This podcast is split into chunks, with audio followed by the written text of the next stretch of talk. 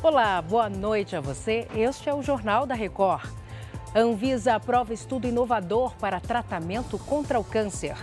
Tribunal Superior Eleitoral exclui as Forças Armadas da fiscalização das urnas eletrônicas. O Jornal da Record já está no ar.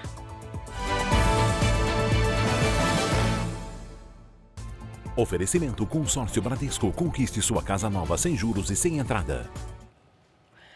A Anvisa autorizou a pesquisa clínica com Cartecel aqui no Brasil, uma técnica que combate o câncer no sangue com as próprias células de defesa do paciente, modificadas em laboratório. Vamos conversar com a Caterina Schultz sobre este assunto. Caterina, boa noite para você. Como é que vão funcionar esses ensaios clínicos? Olá, Salce. Muito boa noite para você e também para todos que nos acompanham. Olha, os testes serão feitos pela Fundação Hemocentro de Ribeirão Preto, em parceria aqui com o Instituto Butantan. O tratamento utiliza células modificadas geneticamente para combater o tumor. A técnica ficou conhecida em maio deste ano após o paciente de Niterói, no Rio de Janeiro, ter remissão de um câncer em estágio terminal. 81 pacientes devem passar por essa nova fase do estudo e os participantes, Salce, ainda vão ser aí selecionados. Eu volto com você. Obrigada pelos detalhes, Caterina. A Justiça de São Paulo determinou que a Universidade de Santo Amaro reintegre os 15 alunos de medicina que tinham sido expulsos após aparecerem nus em jogos universitários. A ação havia sido favorável para beneficiar apenas um aluno mas a decisão se estendeu a todos os 15 alunos que haviam sido expulsos. A determinação também obriga a instituição a abrir uma sindicância e apurar o caso. A Polícia Civil de São Paulo também investiga se foram cometidos os crimes de ato obsceno e de importunação sexual. A Justiça do Rio de Janeiro determinou uma nova perícia nas armas dos agentes da Polícia Rodoviária Federal e no veículo da família da menina Heloísa. A criança de três anos foi morta durante uma abordagem dos policiais no Rio de Janeiro no dia 7 de setembro. Agora a gente fala com Leonardo Ack, ele tem as informações. Oi, Léo, boa noite. Oi, Salsi, boa noite para você, boa noite a todos. Olha, segundo a decisão, a nova perícia será realizada pela Polícia Federal.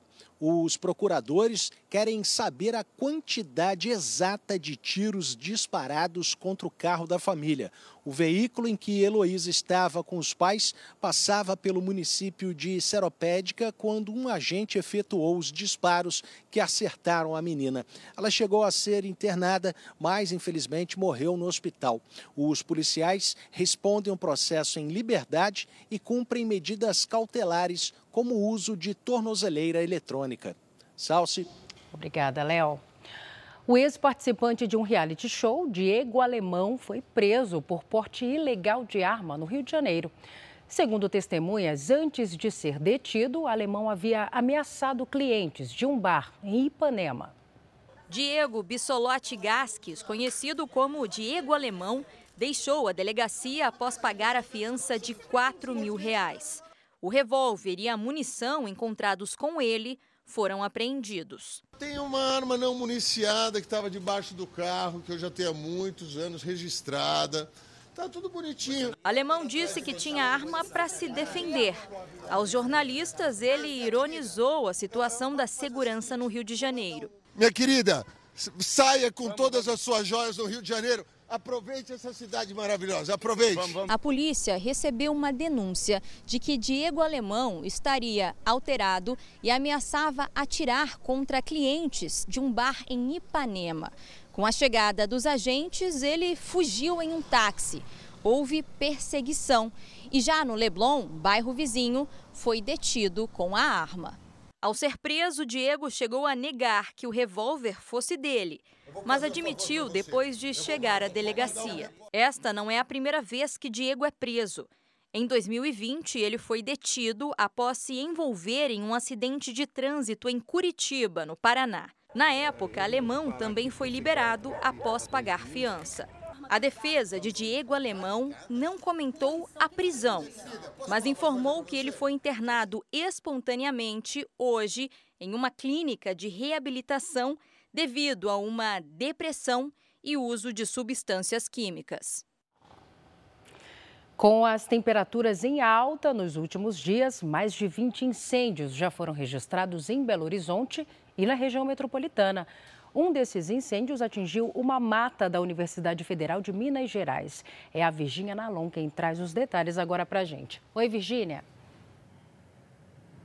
Ei, Salso, boa noite para você. Segundo o Corpo de Bombeiros, foram 23 incêndios registrados na região em uma semana. As chamas consumiram parte da área de mata do campus da Pampulha, da Universidade Federal de Minas Gerais. No local funcionam dois centros tecnológicos da UFMG, além de mais de 30 empresas. Os bombeiros já encerraram os trabalhos no local. Eles usaram cerca de 3 mil litros de água no combate às chamas. Brigadistas voluntários permanecem de plantão monitorando o aparecimento de novos focos. Em todo o estado já são 685 áreas incendiadas nos últimos sete dias. É muita coisa, é muito incêndio, muito calor. Salce. Perigo também. Obrigada, Virgínia. Um empresário foi morto durante um assalto no interior de São Paulo. O criminoso estava em liberdade, beneficiado pela chamada saída temporária. E de acordo com a Secretaria da Administração Penitenciária, quase 1.400 presos não voltaram aos presídios na última saidinha. As imagens são do circuito de segurança de um comércio de Hortolândia, a 120 quilômetros da capital. Nelas é possível ver que um empresário estaciona e desce do carro. Em seguida, um homem armado aparece e anuncia o assalto. O comerciante reage, tenta pegar a arma, Durante a luta, ele é baleado e o criminoso foge com o carro. Oswaldo Ventura, de 65 anos, foi socorrido, mas não resistiu ao ferimento.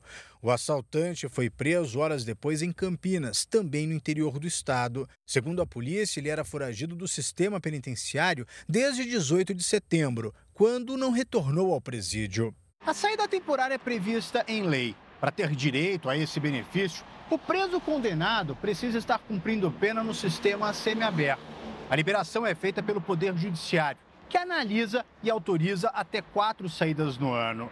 Mas nem todos retornam aos presídios. Na última saída temporária, cerca de 33.700 detentos deixaram as penitenciárias do estado de São Paulo e quase 1.400 não retornaram. O preso que não volta passa a ser considerado foragido e, quando recapturado, vai para o regime fechado, sem nenhum benefício. Esta outra câmera de monitoramento flagra o momento em que um homem tenta fugir da abordagem dos policiais em São Caetano do Sul, na Grande São Paulo. A Guarda Municipal e a Polícia Militar cercam a área e prendem o rapaz. Ele também não tinha retornado da saída temporária. Segundo o secretário de Segurança do município, apenas este ano, 60 presos foram recapturados na cidade.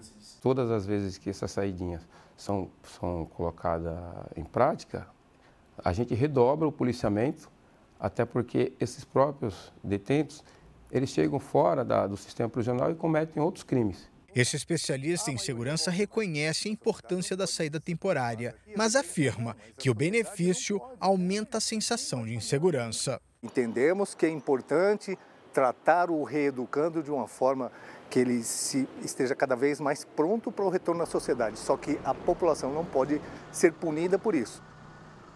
Agora a gente fala de economia aqui no JR 24 Horas. Dados do Ministério do Desenvolvimento, divulgados nesta terça-feira, mostram um bom desempenho na criação de novas empresas no Brasil neste ano. Vamos conferir os números aqui no nosso telão. De janeiro a agosto foram 2 milhões 716 mil em todo o território nacional. O estado de São Paulo foi o que registrou o maior número de empresas abertas, foram 408 mil. Em contrapartida, no mesmo período, 1 milhão 470 mil foram fechadas no país. Isso representa um saldo positivo de 1 milhão 230 mil negócios abertos. O IPCA 15, a prévia da inflação oficial, subiu 0,35% em setembro, puxado principalmente pela alta da gasolina. Neste posto de combustíveis, no Rio de Janeiro, o litro da gasolina comum custa hoje R$ 5,99. O consumidor está preocupado. Praticamente insustentável viver assim, né? Não dá. Para quem trabalha com carro no dia a dia, fica praticamente impossibilitado. Cada semana que eu abasteço é um preço diferente, cada vez aumentando mais. O preço da gasolina subiu mais de 5% entre agosto e setembro. O aumento foi responsável por puxar a prévia da inflação deste mês, que cresceu 0,35%. Em 12 meses, o índice já acumula alta de 5%, acima do teto da meta da inflação do Banco Central, que é de 4,75%. Também houve aceleração em relação ao IPCA 15 de agosto, que havia registrado alta de 0,28%. A dúvida, ela paira sobre o preço dos combustíveis. Se eles acumularem uma nova alta, e é bem provável que isso aconteça, é, a, inflação pode subir um pouco mais, né? pode chegar mais próximo de 5%, pode terminar o ano fora do intervalo de tolerância da meta. O IPCA é impactado por nove setores da economia. Seis deles tiveram crescimento.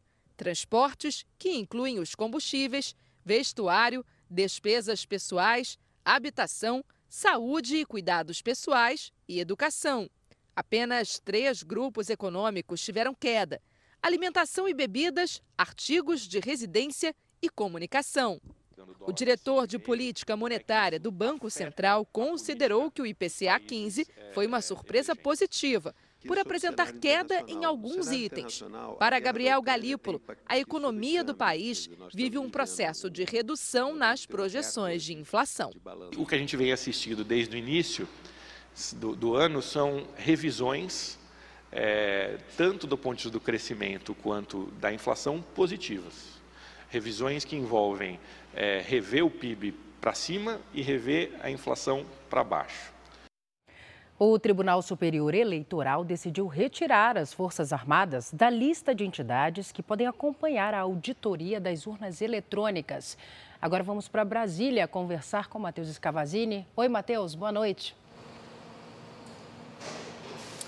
Boa noite para você, Salsi. A medida foi aprovada por unanimidade pela Corte nessa terça-feira. Além dos militares, o Supremo Tribunal Federal também foi retirado dessa lista. Com as mudanças, essas duas entidades não podem mais acompanhar as fases de auditoria das urnas e também dos sistemas eleitorais. Nas eleições do ano passado, TSE e militares travaram um embate sobre a lisura do processo eleitoral. Entre as instituições que podem acompanhar a auditoria estão partidos políticos, o Ministério Público, o Congresso Nacional, a OAB e também a Polícia Federal. Os ministros também incluíram o teste de integridade com biometria entre as regras para a fiscalização do sistema eletrônico de votação. No ano passado, 641 urnas de todo o país passaram por auditoria.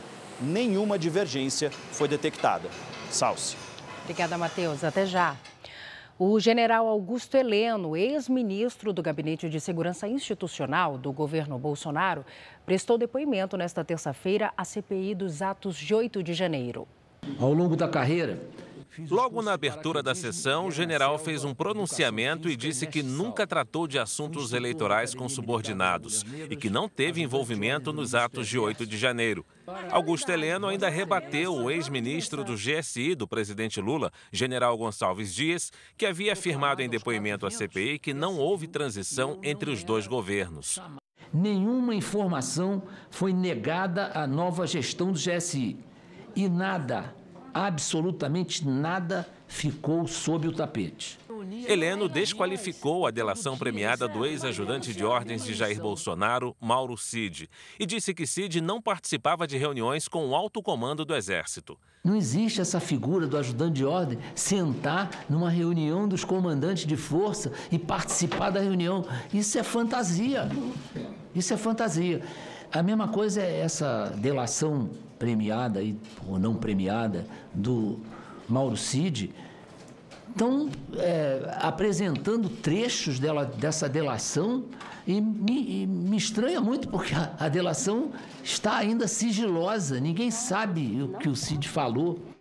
Minutos depois, o deputado federal Rogério Correia contestou a fala do general Heleno e mostrou uma foto em que Mauro Cid participa de uma reunião com o alto escalão das Forças Armadas em 22 de fevereiro de 2019. Olha quem está ali. Palácio do Planalto, reunião com o ministro da Defesa e comandantes das Forças Armadas. O senhor mentiu? De jeito nenhum. Eu era convocado quando o presidente precisava de um órgão de inteligência Sim. participar da reunião ele me convocava, eu comparecia à reunião. E o Mauro Cid não sentava à mesa? Não, jamais. O senhor, o senhor mentiu pra gente, o senhor me desculpe. Hã? O senhor não falou, faltou com a verdade com a gente, eu vou explicar por que o senhor fez isso. Hã? Na verdade, o senhor quis proteger o Jair Bolsonaro como se Mauro Cid, e assim estava sendo interpretado, não participava das reuniões e, portanto, não podia fazer delação. Mas aí está Mauro Cid sentado à mesa, como sentou sempre ah, e ouviu Sim, tudo aquilo que foi dito.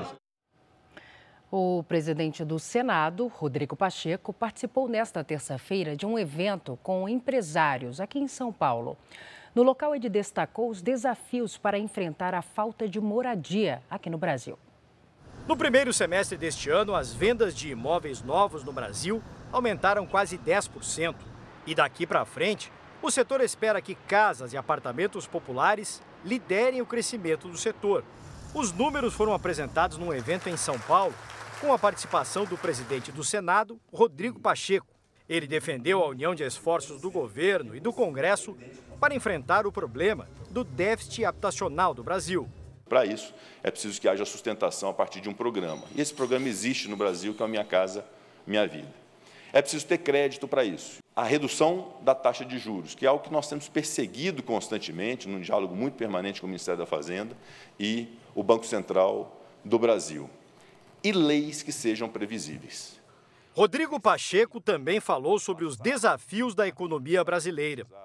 Disse que o país tem uma grande oportunidade de crescimento pelo potencial em biodiversidade e citou a importância da questão fiscal, o controle de despesas do governo. O presidente do Senado reconheceu a necessidade do governo de aumentar a arrecadação para equilibrar as contas públicas, mas disse que medidas nesse sentido não podem sacrificar contribuintes que já têm uma carga tributária elevada.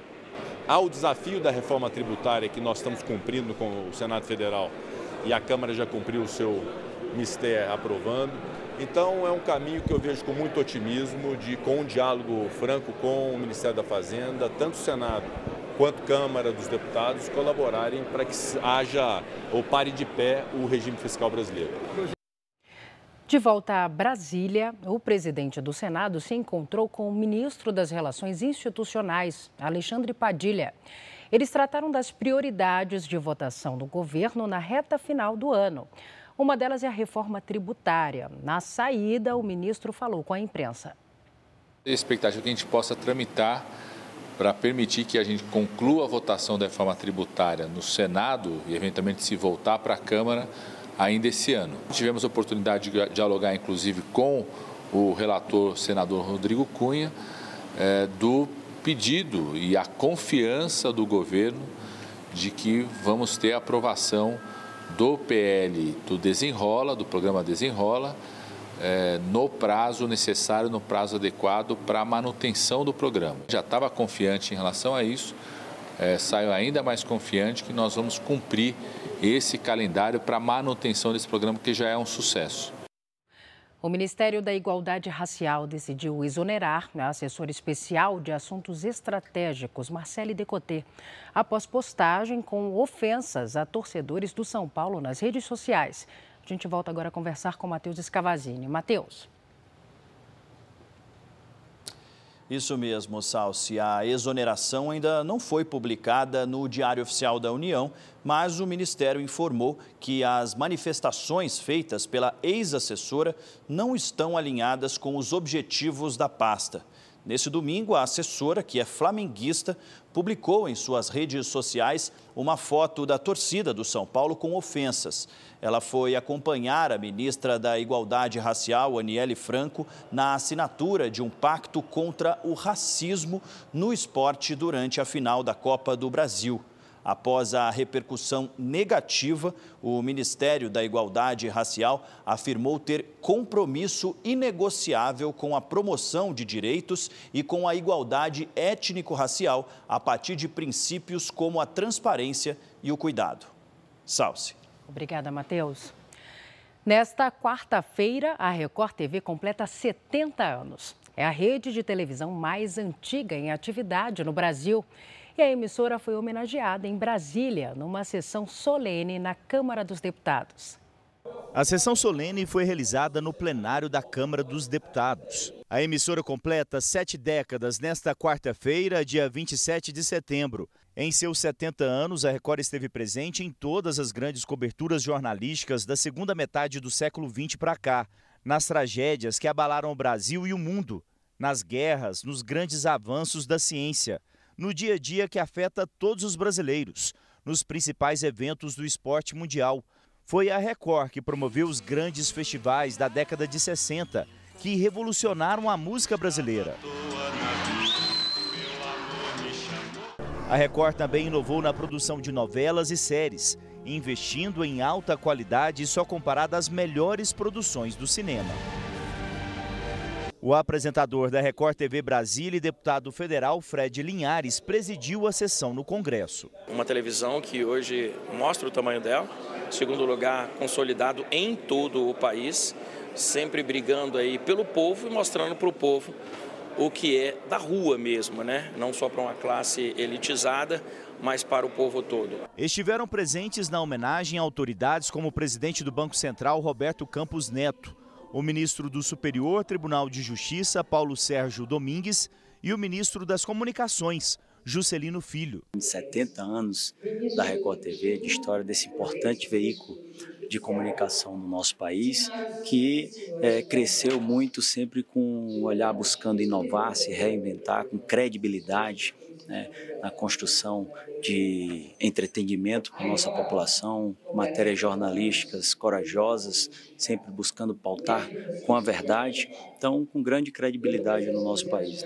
Diversos parlamentares também falaram sobre os 70 anos da emissora, como o senador Eduardo Gomes. A TV Record é uma produtora de conteúdo espetacular. O seu núcleo de, de telenovelas assim reconhecido no mundo inteiro, o jornalismo atuante, uma televisão que se identifica muito com a família brasileira. A solenidade contou ainda com estrelas da Record TV. Ser uma das pessoas escolhidas para estar aqui realmente é uma responsabilidade muito grande, mas eu sou cria de Record. Eu nasci na televisão dentro da Record. Ter o meu nome gravado juntinho desse, desse aniversário é bom demais. Eu que estou ganhando presente. O âncora do Jornal da Record, Celso Freitas, representou os jornalistas da emissora. Ela tem uma tradição, é uma senhora que se rejuvenesce buscando se adaptar a esses avanços tecnológicos que estão aí. Né? Obviamente que a gente está aqui participando dessa cerimônia e levantando, digamos, uma bandeira que é principalmente a remuneração correta do conteúdo jornalístico. Na sessão solene aqui na Câmara dos Deputados, o presidente da Record TV, Luiz Cláudio Costa, falou sobre a competição da TV aberta com outros meios de comunicação que não são obrigados a cumprir regras e regulamentações que são impostas ao setor de rádio e televisão. Competir em um ambiente onde somos regulados ao extremo contra aqueles que entram no nosso modelo de negócio livremente, sem qualquer obrigação, sem gerar empregos e renda para o país, sem ter a, imprensa, a imensa carga tributária a que estamos sujeitos, é no mínimo injusto. Não queremos ser livres de regras, não. Queremos apenas equidade e um mercado livre. Um evento no Conselho Nacional de Justiça, a ministra Rosa Weber e o Corregedor Nacional de Justiça, Luiz Felipe Salomão, criticaram a atuação das plataformas digitais no combate à chamada rede de ódio na internet. No seminário foram debatidos temas como censura prévia, punição para ataques a jornalistas, desinformação e inteligência artificial. A presidente do CNJ e do STF, ministra Rosa Weber, defendeu a atuação dos profissionais de imprensa contra as notícias falsas. Situando-se na linha de frente contra a desinformação, a imprensa livre e os profissionais do jornalismo, na defesa da transparência e da verdade, são alvos constantes da rede de ódio no Brasil. O ministro do Superior Tribunal de Justiça e Corregedor Nacional do Judiciário, Luiz Felipe Salomão, criticou a atuação das plataformas digitais. A plataforma, no outro reverso da medalha, mesmo quando acionada, mesmo quando pleiteado, ela não faz a retirada prévia do conteúdo. Ela mantém o conteúdo e espera a decisão do Poder Judiciário para retirá-lo. A Coreia do Sul realizou o primeiro desfile militar de grande escala em uma década, em meio ao aumento das tensões com a vizinha, a Coreia do Norte. Da Ásia, a correspondente Silvia Kikuchi traz os detalhes para a gente. Oi, Silvia, boa tarde. Olá, Salsi, boa noite para você e a todos. O desfile marcou o aniversário de 75 anos das Forças Armadas Sul-Coreanas e acontece no momento em que o país se aproxima dos Estados Unidos e Japão contra a ameaça nuclear da vizinha Coreia do Norte. O evento começou com cerimônias e apresentações na base aérea da capital Seul, onde o presidente Yoon Suk-yeol fez um discurso alertando o regime de Kim Jong-un contra o uso de armas de destruição em massa. Apesar da chuva, milhares de soldados da Coreia do Sul e mais de 300 militares dos Estados Unidos marcharam durante o desfile tanques e equipamentos também ocuparam as ruas da cidade. Foi a maior demonstração de força em 10 anos. Salce. Obrigada, Silvia. A Comissão de Comércio dos Estados Unidos abriu um processo contra a Amazon por monopólio. A gigante de tecnologia e varejo é acusada de prejudicar a concorrência ao utilizar estratégias desleais para induzir os consumidores a comprarem na plataforma da empresa. A Amazon nega qualquer irregularidade.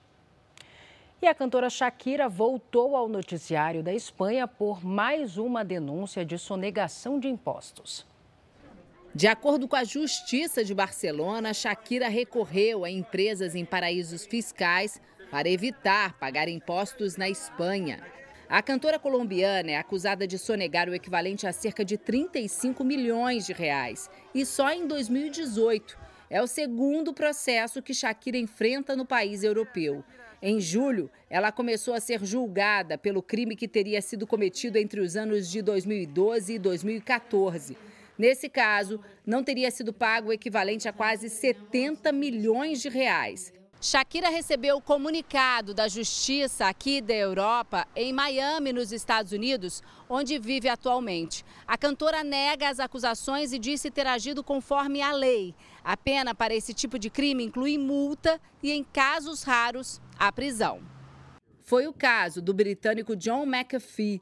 O bilionário fundador da empresa que leva o nome dele foi preso na Espanha em 2020 por não pagar impostos nos Estados Unidos. Os craques Lionel Messi e Cristiano Ronaldo também enfrentaram julgamentos na Espanha e foram obrigados a devolver milhões de euros à justiça. E olha essa história: uma mulher e uma criança tiveram um encontro inesperado enquanto faziam um piquenique em um parque florestal no México. A mãe e o filho estavam sentados em uma mesa quando um urso negro se aproximou e começou a comer toda a comida deles. Paralisados com a situação, a mãe tentou acalmar a criança para não assustar o animal. Após se alimentar, o urso foi embora, tranquilo. E aí, por sorte, tudo correu bem e ninguém se feriu. Imagina só essa visita, hein? Este foi o Jornal da Record. Ouça essa e as outras edições dos boletins JR 24 horas, agora também nas plataformas de áudio. Você fica agora com Fala que eu te escuto. Record 70 anos tem a sua cara. Boa noite, cuide-se. Tchau.